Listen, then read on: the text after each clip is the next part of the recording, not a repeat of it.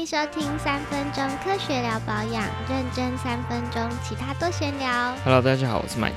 嗨，我是梅亚，是麦克叔叔的第几集呢？应该是三，三吗？没有看那么多书，好，十四。十四奇怪，我怎么少了一本？对啊，第一个是 CEO 的时间管理法，第二个是要上班的那个，第三个是快乐的。啊，这是四了，没错，今天是麦克叔叔第四集。哇，好，我们今天要聊的书是从 A 到 A 加 Good to Great 这本书绝对是企业最爱的圣经之一。真的，这是一本老书，好老。，以我的例子来说，我待过三间公司，有两间都非常爱这本书，命中率极高。我看网络上也有很多人评价两集好的居多，但也有人觉得很无聊，就是他的主管逼他看的，他觉得超难看。嗯，好，那如果你是觉得很难看的那种人，但是公司又逼你要做这本书的报告，就听听我没错。，交给我，我们迅速的帮你讲完重点。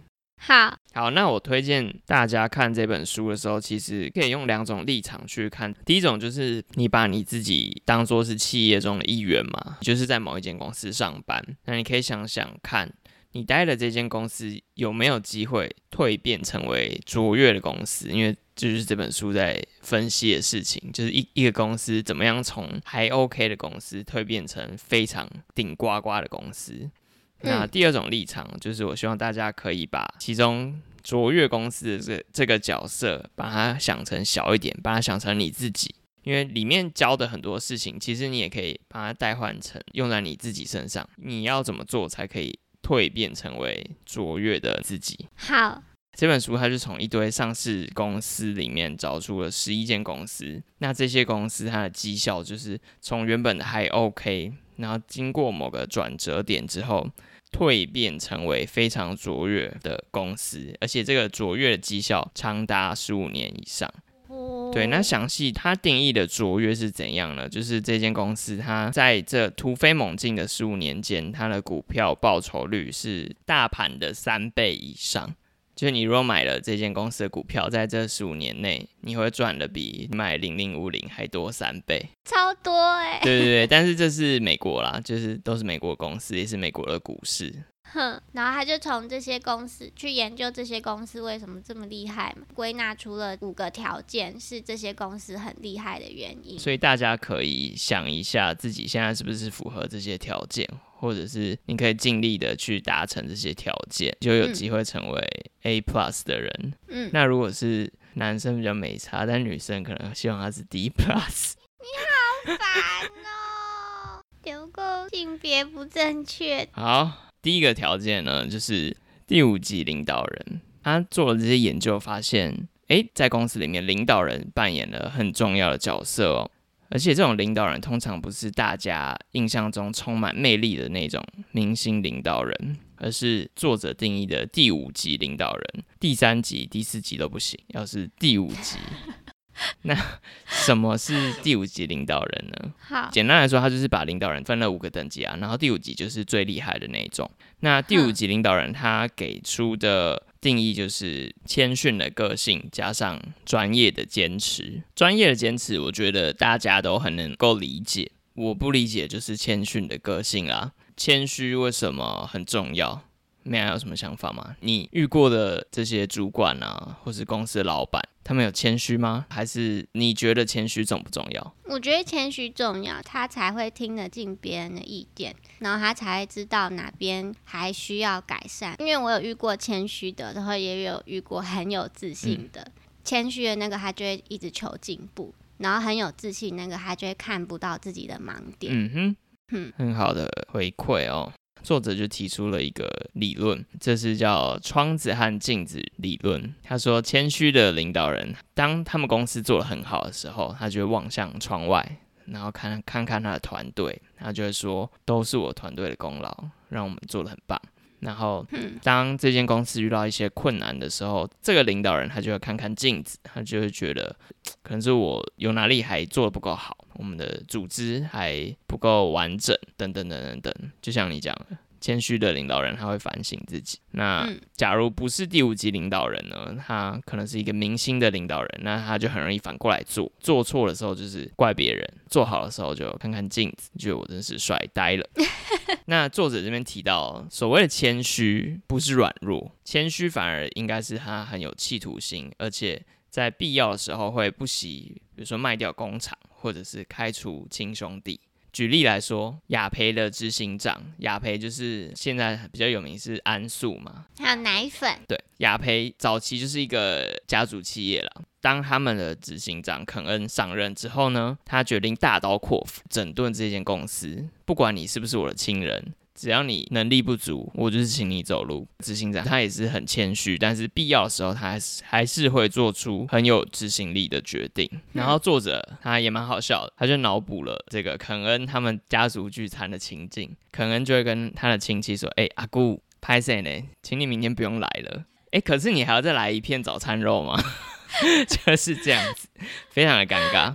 就是他可能必须要不顾亲情来为公司做最有利益的着想。好，所以这是第五级领导人。大家可以想象一下，你在挫折的时候是会看向镜子，还是会看向窗外呢？条件二。条件二是我最喜欢的，因为它很符合我们一直以来的想法。条件二叫做刺猬原则。嗯，作者里面提到，就是说狐狸跟刺猬，狐狸是很狡猾的，它有一百种技巧可以去弄你，但是刺猬就很像傻傻傻白甜，它什么都不会，就会一招，就是狐狸你你来弄我的时候，我就缩成一颗球，变成一个带刺的球，所以狐狸怎么样千方百计都没有办法把刺猬干掉。哼，作者他强调就是成为一个刺猬吧，要坚持没，错，你要坚持。那坚持什么呢？你要找到以下三件事情的交集的那个东西，那并且一直坚持下去，最后你就会做得不错。哪三件事情呢？首先，你要知道你对什么事情充满热情；第二个，你在哪方面可以做到世界顶尖；第三个，什么东西可以让你赚钱。这很重要哦，大家可以暂停一下，想一下，再想一下。听过嗯我我现在脑袋也是撒娇哎，怎么办？可以啊，撒娇没有问题啊。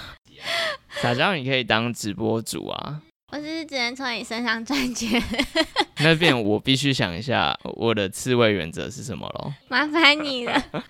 那举例来说，也就是我们最喜欢的雅培啦，它在一九四零年代的时候发展的很慢，他们的明星产品就是只有红霉素。那他们以前就是纯做药的药厂，但是他们嗯后来找到了刺猬原则中的那个交集，就是他们的研发能力远远不如默克这类的大药厂。那何不找到他们能力可以做到全世界最顶尖的地方，那就是做医疗诊断工具以及医院的营养品，所以他们就转向往那边走。那最后当然非常的成功。好，那作者就补充说，厘清你的思维原则听起来都很简单，但实际上你必须要不断的思考，或者是不断的调整，才有办法找到真正这三件事情的交集。比如说很多公司可能是花了四年，最后才找到什么是他们的核心事业。嗯，然后你在思考的时候，也不要只想着在那些感觉起来很好做的产业，绝对不是卓越的产业才会有卓越的绩效。研究证实，即使是很糟糕的产业，也可以有很卓越的成果。那大家不要太灰心啦，像我们现在做保养品也不是很好做，但就算再糟糕的产业，也可以有很卓越的 podcaster。所以不要灰心。好好，所以这边条件二刺猬原则是我非常喜欢的、哦，就建议大家也花一点时间，你可以暂停这个 podcast，赶快想一下你的三个事情中间的交集是什么。就暂停了四年。我们都老了，不会，我们要在保养，还是蛮年轻的，没关系啊，四年也没关系啊，我们等你啊，我们一直都在。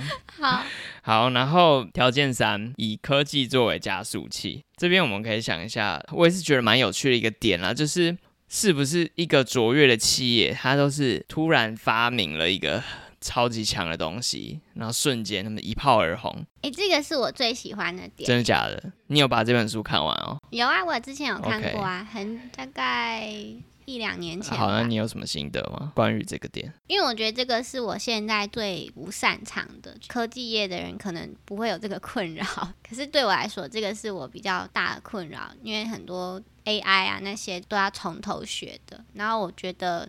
这些东西是可以帮我省下很多时间的工具。嗯，我觉得这很有趣。但其实你提到了，算是作者提出了一个谬误哦，就是你会很着急，然后你自己一定也觉得必须要非常熟知这些科技的东西，才能让你一飞冲天。应该是没有到一飞冲天，但是它可以帮我省下很多时间，可以去想或是去做别的事情。对，这是对的，就是怎么样应用科技是非常重要的。但是作者他在这边要强调的，其实是科技它可以作为呃成为卓越的人的或者是企业的加速器。可是科技在他们这么多研究里面发现，其实它没有办法纯粹当做启动器。只有科技很难让一个公司一飞冲天。嗯，了解。这是他要强调的重点哦，就是卓越公司不会一昧的赶时髦用最新的科技，而是率先应用精心挑选的科技。嗯，进一步诠释就是说，你要应用这个科技之前，你要先想好它是不是跟刚才提到的刺猬原则相关的科技，这个科技才是你要赶快去用的东西，而不是今天 AI 红你就马上跳去 AI，NFT 红你马上就做 NFT。比如说他举了很多例子哦，就是早期的科技先锋最后很少成为大赢家，比如说现在大家都用微软的 Excel。可是最早出这种电脑试算表的程式叫 VisiCo，完全没听过。然后大家笔电现在可能用 ASUS 的，用 Apple，但第一台笔电的那个牌子叫做 Osborne，根本现在不知道在哪里。所以，最先发明这些科技的这件事情，或者这个公司，其实不是重点，而是你要用的这个科技是不是在你的思维原则里面。嗯嗯嗯。啊，比如说现在很红的，呃，前阵子很红的 NFT 啊，泡沫了嘛。然后，呃，两千年的那时候网络蓬勃，每个公司只要冠上网络，股票都可以卖得很好。可最后也是网络泡沫。那在前一阵子的元宇宙，好像也不是这么快就可以达成的。又或者我最近发现很多 AI 保养品，就是保养品也要挂上 AI，像是你在线上虾皮买的时候，你可以用 AI 检测你的肤质，结果超不准。那个 AI 它测的肤质比脸书的心理测验还不准，每次测结果都不一样。所以不是说现在红什么科技，你就要马上要跳去做。嗯，但我的意思是，如果没有跟着科技走，就会被淘汰。像以前公司根本就没有电脑，没有手机，可是现在哪一间公司没有电脑，那间公司应该就不存在。连 email 都没有公司，要怎么做生意？还是有遇过有些老板，但就是就会没落，就在没落。对，所以我意思是，科技是一定是要跟着走，不然你就会被淘汰。好，条件四就是我想要分享的最后一个，它的中文翻译是飞轮。与命运环路，完全听不懂。我觉得这本书名字取得最糟糕。然后我自己把它翻成“脚踏车与死死亡循环”了。好，简单来说啊，就是骑脚踏车的时候，第一圈是不是最难踩的？但是你踩了第一圈、第二圈，后来那个速度上来之后，每一圈其实都蛮轻松的。那这就是这边作者要强调了，就是你符合我们刚才讲那些条件，还有其他书里面的条件之后，你还是要不断的踩脚踏车。那你可能要踩个三年，他说最快公司踩了三年，他才飞黄腾达。那有的公司像金百利克拉克，他以前是传统职场，那他从决定要把那个传统纸厂卖掉，他要做消费性的纸产品，像是纸尿布、湿纸巾，他要跟 PNG PK，最后 PK 成功了。这段路他走了二十年，嗯，所以踩脚踏车是很重要的。那什么跟死亡？那是下一个非常中二哦，一个招式的名称。死亡循环呢，就是我们刚才讲成功的公司的对照组，他们怎么做的？他们就是，哎，我每次就尝试一个方向，发现做了一阵子没有什么突破，我就换一个方向做啊。我有点忘记他的例子了，反正好像就是，比如说一个烟草公司，你知道，一九六四年美国政府公告烟草会致癌，他们那时候才知道抽烟会致癌，然后在这个之前，烟草都卖的啵啵叫。就以前哇，大家抽烟超又爽，没什么危害的感觉，是不是？大家都想做。然后那个时间点，那那个医学报道出来，哇，市场就是大家超级恐慌。那你是烟草公司的话，你是不是也想要转移产业了？嗯对。嗯，那他说，有的公司他就是直接就是他哦，我朋友在做运输业啦，那我就也去做运输业。说这种就死得很惨。那如果可以把握你原本烟草公司有的优势，去做一个有点类似的产业，这个公司就会活得很好。嗯所以做一件事情，然后失败就换，这个一直换的过程就是一个死亡的循环。嗯好，就是以上四个条件是我觉得挺有意思的。啊，剩下一个是什么？还有一些蛮有趣的，有一个我没有要细讲，但是大家可以知道咯，就是很有趣的问题。一个公司应该要先找到对的人，还是先找到对的方方向？我要做什么公司，还是我要先请对的人来？因为我的主管极力推荐，所以我知道应该要选哪一个。对这本书来讲，应该是要选找到对的人，然后再一起找方向。你说极力推荐你看这本书，还是极力推荐你加入他的公司？你这样子好像有点不谦虚哦。你只 Sorry，你只能当第。四级领导人。第四级没啊？你好，好 不爽啊！啊，算了，这四级就四级，开始自暴自弃，我一定不是对的。好啦好啦，那所以就是还有很多很有趣的点，大家可以自己去找答案。嗯这边我就要讲到最后一个，不是条件，作者在讲他在上课的时候了，学生对他提出一个非常有趣的问题哦。他学生说：“老师，老师，为什么 一定要？卓越呢不想回复，？” 奇怪，你就一直傻下去没关系，明明就是大学生，怎么像小学生呢？就这样没关系，你也不需要作业。我看你的智商也是很难呐、你应该是找不到那个交集。笑死！好了，其实大家也可能觉得哦，上班都很累，还找什么卓越？我一般般就好了啊，不行吗？那作者他就是提出，其实要成为一个卓越的公司，反而比他的对照组公司都还少吃了一点苦。哦，他说，当我们设法提升效益，生活反而简单了很多。应该设法厘清什么是关键，什么是什么无关紧要。那持续的平庸反而会消耗更多的精力。接下来这句是关键哦，他说：“如果你做热爱且在乎的工作，你就不会在乎这个问题，自己就会去追求卓越。如果你始终在想我为什么要追求卓越，那很可能就是你做错行业了。”嗯。也就是为什么有的人就很喜欢上班呢、那有的人就是非常不想上班。没错。可是我没有不喜欢我的工作，就是不想上班。但很可能你就是三个圆圈里面的交集，你还少了一个。嗯，那这也是我觉得很有趣的作者的回答，或者是我只是很懒而已。这也不排除啦，毕竟你你就是第四集啊。啊，最后就是书评的部分了。那我觉得这本书它很棒的地方，就是它是少数有大量数据，而且有科学根据的分析一间公司是否会成功的书。里面的例子也都很生动，因为很多大家都听过，比如说吉列是卖刮胡刀的，然后我们刚才最爱的雅培，大家可能生活中都会碰到。那有点小缺点就是它的。例子的年代也都比较久一点，因为它就是二十年前书嘛，所以嗯可能例子会有点脱钩，但是道理上都还是相同的。嗯，补充另一个大家可能会有的想法，就是大家一定都会觉得，是不是只有主管才适合读这本书，或者是我想当主管我才要念这本书？但我觉得不一定，因为你真的在工作的时候，必须要了解你的主管在想什么，才可以做好你的向上管理。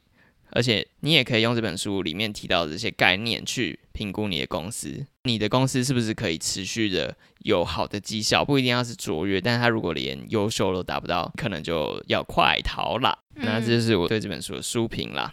好书，我对这本书的书评是好书，可以去找来看。没错，蛮多新知的一本书，很少可以自己想到这些事情的书。什么意思？就是有些书，像上次那个快乐的那些，我就会觉得啊，我自己也想不到。哦，但这本书就很多让你想不哦到。mind blowing 的的对点。对对，好，那希望大家都可以成为 A 加的人啦。我想要 D